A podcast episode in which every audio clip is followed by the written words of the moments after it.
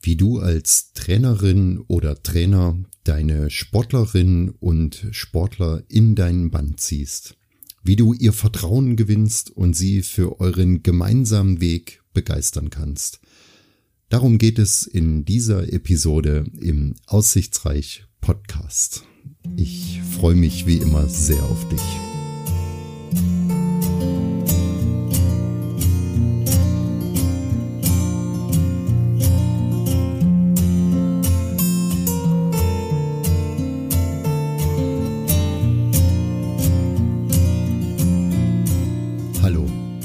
Dass du wieder eingeschalten hast, auch in dieser Folge mir wieder zuhörst. Dafür danke ich dir bereits jetzt schon sehr. Ich habe in dieser schwierigen Zeit und ich möchte in diesem Podcast nicht auf die Corona-Krise eingehen. Ich habe trotzdem lange überlegt, ob ich jetzt so kurz nach dem Start meines Podcastes weitermachen sollte um weitere Folgen einzusprechen, denn ich weiß nicht, irgendwie fehlt mir so ein bisschen die positive Schwingung im Moment bei all dem, was da draußen passiert. Und deshalb habe ich mich ein bisschen schwer getan und habe jetzt einige Tage erstmal die Dinge passieren lassen. Trotz allem war ich sehr positiv erfreut, dass der Podcast nun endlich veröffentlicht wurde. iTunes hat ihn als letztes jetzt freigeschaltet und das hat mich sehr gefreut. Und gestern habe ich dann ein Video aufgenommen bei Instagram und habe mir mal so ein bisschen Luft gemacht, wie ich die ganze Lage sehe und ja, ich will nicht sagen, dieses Video ist viral gegangen, aber das war dann schon der Wahnsinn. Das wurde ganz, ganz oft geteilt und mit Stand heute waren es über 2000 Views, die das Video bei Facebook allein äh, gebracht hat. Und danach habe ich dann für mich beschlossen, doch, du machst weiter, du nutzt die Zeit, denn ich bin im Moment ähm, zu einer Zwangspause ja, durch den Virus, so wie viele andere auch verurteilt. Wir können im Geschäft nicht wirklich weitermachen und so nutze ich die Zeit jetzt, um doch ein bisschen aussichtsreiche Dinge nach außen zu tragen. Das Thema Trainieren möchte ich heute in diesem Podcast ansprechen, aber nicht nur aus Sicht des Trainers, sondern ich glaube, dass generell Menschen, die in irgendeiner Art verantwortlich sind für andere Menschen, die in einer vorgesetzten Rolle sind, die ja Menschen führen, ein Stück weit begleiten, dass dieser Podcast für diese Menschen interessant sein kann. In meinen 25 Jahren in Verantwortung für Menschen in einer vorgesetzten Rolle habe ich es immer wieder erlebt, wie schwer sich doch Menschen tun, wenn sie vor anderen Menschen reden sollen, wenn sie sie begleiten sollen, führen, beurteilen sollen. Das liegt wirklich nicht jedem. Ich will nicht sagen, dafür musst du geboren sein, das kann man auch antrainieren, aber viele tun sich doch sehr, sehr, sehr, sehr schwer. Und hier möchte ich eine Wegbegleitung geben, einen Denkanstoß. Ich habe mir einige Punkte aufgeschrieben, die ich jetzt ansprechen möchte. Punkte, die ich immer dann, wenn ich mit Menschen zu tun habe, ganz instinktiv anwende. Und ich glaube, da spricht so ein bisschen ein Erfolgsrezept heraus, denn auch in meiner vorgesetzten Rolle in der Situation, Menschen anzuleiten, Menschen zu beurteilen, Menschen Aufträge zu geben, auch mal unbequeme Entscheidungen treffen zu müssen. Ich glaube, das liegt mir ein Stück weit, denn die mir Unterstellten, die haben immer ein sehr positives Feedback gegeben. Und jetzt schlage ich den Bogen zurück zum Training.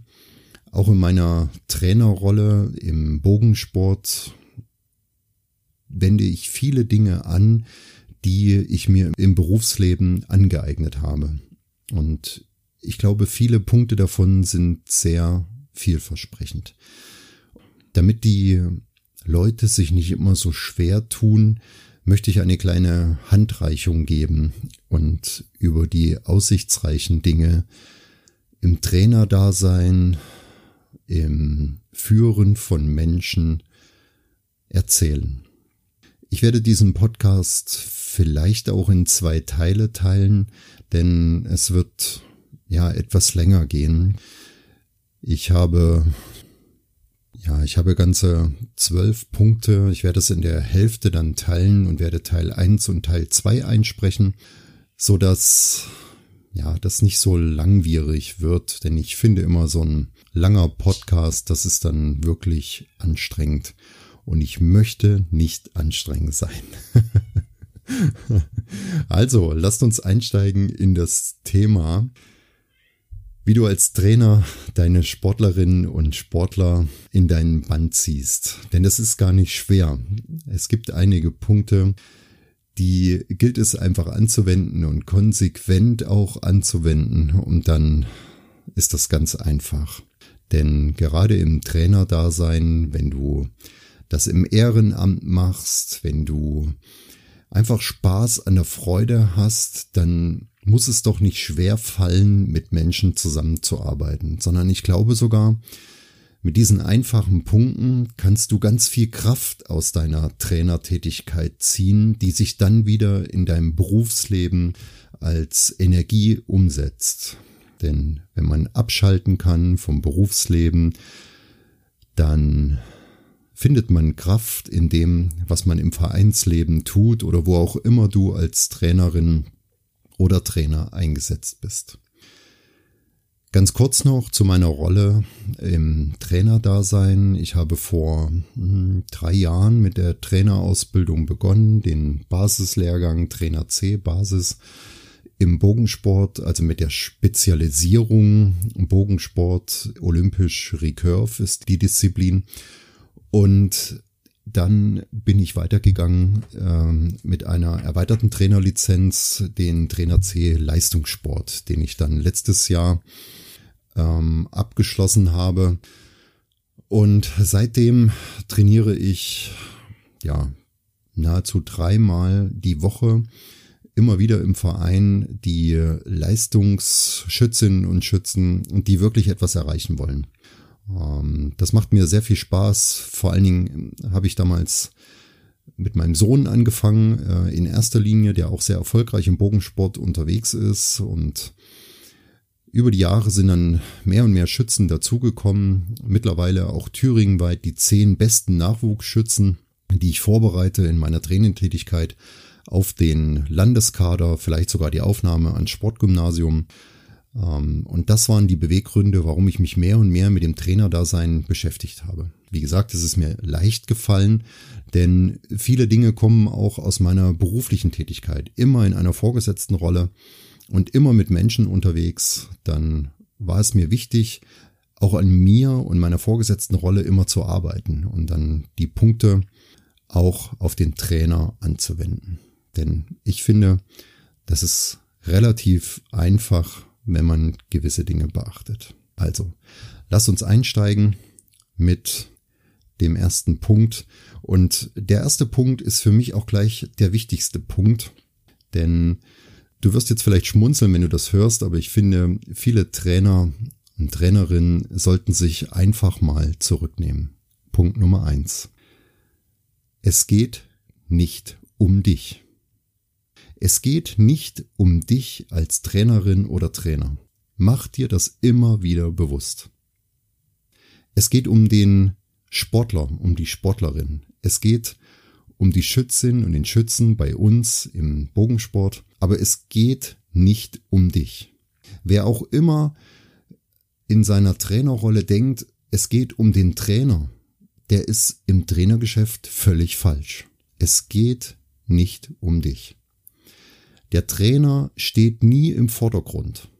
Selbst ich, ich dränge mich nie auf irgendwelche Bilder oder mache irgendwelche Handlungen nur, damit man mich huldigt.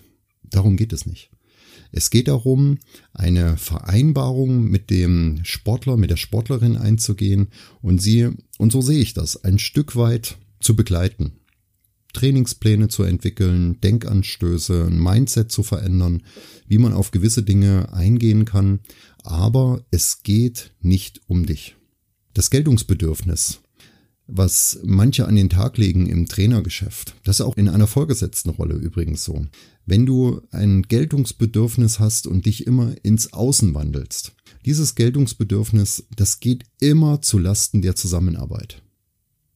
Also nimm dich zurück, bereite dein Training sauber vor, schau, dass du eine, einen Schlüssel findest, mit dem dir deine anvertrauten Sportlerinnen und Sportler wirklich vertrauen, ja. Das merkt man in der Zusammenarbeit. Auch ich habe einige ähm, Schützen, wo ich weiß, ich kann zwar mit denen trainieren, aber da ist nicht wirklich eine Vertrauensbasis da. Das, das menschelt da so ein bisschen dazwischen. Das ist halt so. Man kann nicht jeden gewinnen für sich. Und deshalb ist mein erster Punkt, bitte nimm dir den wirklich zu Herzen. Es geht nicht um dich. Stell dich nicht in den Vordergrund, bleib im Hintergrund, und sieh zu, dass du die Sportlerinnen und Sportler nach vorne bringst. Dann hast du eine wunderbare Zusammenarbeitsbeziehung. Punkt Nummer zwei. Geld ist keine Motivation für das Trainergeschäft. Vor allen Dingen nicht, wenn du in diesen, ja, Sportarten bist wie Fußball, wo man wirklich auch als Trainer sicherlich sehr viel Geld verdienen kann. Wenn du es aber für dich machst, wenn du die Entscheidung triffst, ich möchte Trainer werden, weil ich für mich etwas tun will, weil ich mich verändern will, weil ich in meiner Persönlichkeit arbeiten will, was ich übrigens als ganz wunderbares Mittel empfinde, wenn du in einer vorgesetzten Rolle bist, dich persönlich weiterzubringen, dir einen Verein zu suchen und dort einfach eine Aufgabe übernimmst mit Menschen unterschiedlichster Herkunft, vielleicht auch unterschiedlichster Rasse, unterschiedlichster Möglichkeiten, Fertigkeiten. Wenn du da eine, eine Aufgabe übernimmst und dich einbringst, das bringt dir im Berufsleben eine Menge, Menge, Menge Erfahrung. Also, Punkt zwei: Geld ist keine Motivation. Stecke dir andere Ziele. Stecke dir viel höhere Ziele, als Geld damit zu verdienen. Gerade in der Vereinsarbeit, in, im Ehrenamt, kann man damit kein, kein Geld verdienen. Und deshalb kann Geld keine Motivation sein, sondern stecke für dich ein Ziel. Sag, dass du in zwei Jahren jemanden zu einer deutschen Meisterschaft bringen möchtest oder dass du in einem Jahr zehn Sportlerinnen und Sportler haben möchtest, die dir vertrauen, die auf deine Trainingspläne reagieren, die mit dir kommunizieren. Das sind Ziele, für die es sich lohnt, eine Trainertätigkeit anzugehen. Aber Geld ist auf keinen Fall eine Motivation. Das Geld kommt erst dann zu dir, wenn du immer bereit bist, dein Bestes zu geben. Davon bin ich zu 100 Prozent überzeugt. Übrigens, da schließt sich der Bogen auch wieder zu einer vorgesetzten Rolle. Ich glaube, das ist in der vorgesetzten Rolle genauso. Denn du bist nicht Abteilungsleiter nur weil auf deinem Schild an der Tür Abteilungsleiter XY dran steht. Du bist Abteilungsleiter, der von allen respektiert wird wenn du der jungen Mutter mit Kind deinen Parkplatz anbietest, der wesentlich näher wahrscheinlich am Firmengelände dran ist, am Gebäude, wo auch immer, damit die Mutter mit Kind, die Alleinerziehende, zehn Minuten eher jeden Tag zu Hause ist. Das sind Entscheidungen, die Abteilungsleiter treffen und dafür bist du Abteilungsleiter. Unter diesem Punkt, Geld ist keine Motivation, gebe ich dir noch einen Rat und zwar, wenn du dein Ziel für dich definiert hast, was du erreichen möchtest, und das musst du aufschreiben, das musst du schriftlich machen, dann gehe einen Vertrag ein mit deinen Sportlerinnen und Sportlern. Lass dich auf sie ein. Definiert gemeinsam ein Ziel, definiert dieses Ziel und sprecht es auch offen und ehrlich an. Immer wieder ansprechen, verfolgt dieses Ziel, wie sind die Zwischenergebnisse, macht Meilensteingespräche, sind wir on track, erreichen wir das vorgegebene Ziel. Damit hast du eine wunderbare ja, Motivation, die auf keinen Fall monetär ist. Ein letzter Punkt darunter ist für mich auch die sogenannte Kappungsgrenze. Ja, das ist auch ein Punkt, den ich mir immer selbst auferlegt habe. Und zwar, was meine ich damit? Ich möchte dir den Rat geben, eine Kappungsgrenze zu vereinbaren, erstmal mit dir selber und dann mit den Sportlerinnen und Sportlern, was passiert, wenn wir das und das nicht erreichen. Also einen Zeitstrahl definieren, bis wohin wollen wir ein gewisses Ziel erreichen und was passiert, wenn wir es nicht erreichen. Stellst du dann dein Training um, nimmst du andere Trainingsmethoden hinzu, löst ihr eure Trainer-Schütze oder Trainer-Sportler-Beziehung dann auf. Solche Dinge meine ich als Kappungsgrenze. Die dürfen nicht im Vordergrund stehen, aber ihr dürft sie auch nicht vernachlässigen. Manifestiert es, schreibt es auf und dann zu gegebener Zeit zieht diesen Zettel aus der Schublade und redet darüber. Was ist eure Kappungsgrenze und was macht ihr, wenn ihr sie erreicht habt? Punkt Nummer drei. Auch mal keine Ahnung haben dürfen.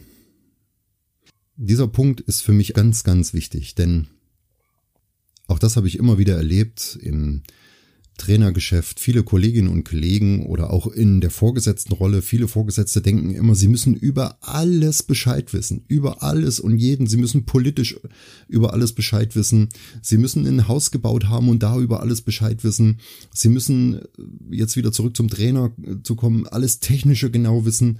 Nein, das musst du nicht. Das musst du nicht, das brauchst du nicht, sondern ich sage sogar, in gewissen Bereichen lohnt es sich sogar, wenn du einfach mal sagst, davon habe ich keine Ahnung. Du musst nicht alles wissen. Du musst es aber dann auch frei heraussagen. Es ist auch gar nicht schwer. Wenn du gefragt wirst von deinen Sportlerinnen und Sportlern, wie verhält sich das denn, wie ist denn das, warum ist das denn so, und du hast die Antwort nicht sofort ad hoc bereit, ja, dann sag doch einfach mal, du, das weiß ich nicht. Aber ich notiere mir deine Frage gleich und beim nächsten Training hast du die Antwort darauf. Ich mache mich schlau, ich will mich genauso weiterbilden. Also arbeite daran. Du musst nicht von allem Ahnung haben. Sei lieber Spezialist auf einem Gebiet, für das du als Trainerin oder Trainer einstehst.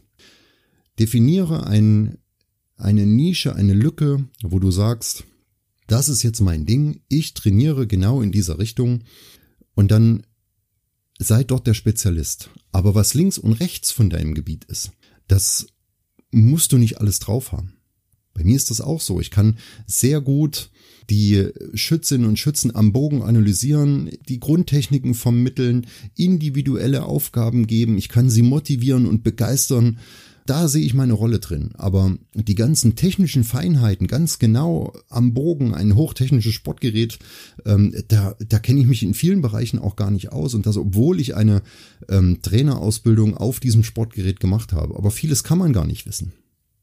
Aber ich notiere mir das dann, mache mich schlau und beim nächsten Mal reden wir dann über die Antwort. Niemand reißt dir den Kopf ab, wenn du Informationen nachlieferst. Übrigens auch in einer vorgesetzten Rolle. Wenn du in einem Meeting bist und die Antwort nicht weißt, ist es doch zehnmal besser zu sagen, boah, das weiß ich im Moment nicht. Ich notiere mir aber die Frage sofort und ich reiche die nach. Ich sende die, die Antwort dann an alle Beteiligten hier als E-Mail. Als irgendwas rauszuhauen, irgendeine Halbwahrheit zu sagen und dann aber zurückzurudern zu müssen oder alles zu revidieren, das ist viel, viel aufwendiger und stiftet oftmals totale Verwirrung und das machst du einmal und zweimal und dann hast du verloren. Und das darf nicht passieren. Also ist mein Punkt drei und meine Empfehlung, die ich dir mitgebe, auch mal keine Ahnung haben zu dürfen. Ja. Der Punkt Nummer vier: Sei Vorbild in Haltung und Pflichterfüllung. Was meine ich damit? In meinem Büro, da hängt ein Spruch über dem Schreibtisch und da steht drauf, die Uniform, auch wenn sie steht, gibt nicht allein Autorität. Autorität wird erst geweckt, wenn man erkennt, dass auch ein Mensch dahinter steckt. Ich finde diesen Spruch wirklich so, so treffend und er gilt auch wieder für beides, sowohl für das Trainerdasein vor allem aber auch für ein Vorgesetztenverhältnis, wenn du in einer Vorgesetztenrolle bist. Vorbild sein in Haltung und Pflichterfüllung. Die Punkte, die du von deinen unterstellten Mitarbeitern oder von deinen dir anvertrauten Sportlerinnen und Sportlern verlangst, die musst du natürlich auch vorleben und das nicht nur einmal, sondern jeden Tag. Du kannst keine Pünktlichkeit verlangen, wenn du die Pünktlichkeit nicht vorlebst. Das muss nicht heißen, dass du jeden Morgen der Erste im Büro bist oder dass du als Trainer immer der Erste auf dem Platz sein musst oder wo auch immer du trainierst. Nein, das muss es nicht. Aber wenn Trainingsbeginn ist, dann ist Trainingsbeginn. Und dann kannst du nicht irgendwo hinterherkommen, total verlottert, noch schnell eine rauchen, um dann mit dem Training anzugehen. Nein. Vorbild sein in Haltung und Pflichterfüllung. Denn du bist der Trainer, du bist der Vorgesetzte, also verhalte dich doch auch so wie der Trainer oder der Vorgesetzte. Lebe es vor. Wenn du für dich definiert hast, ich möchte Trainer sein, dann bist du der Leuchtturm, in dessen Strahl, in dessen Licht sich alle vereinen und dann drunter stehen und auf dich blicken.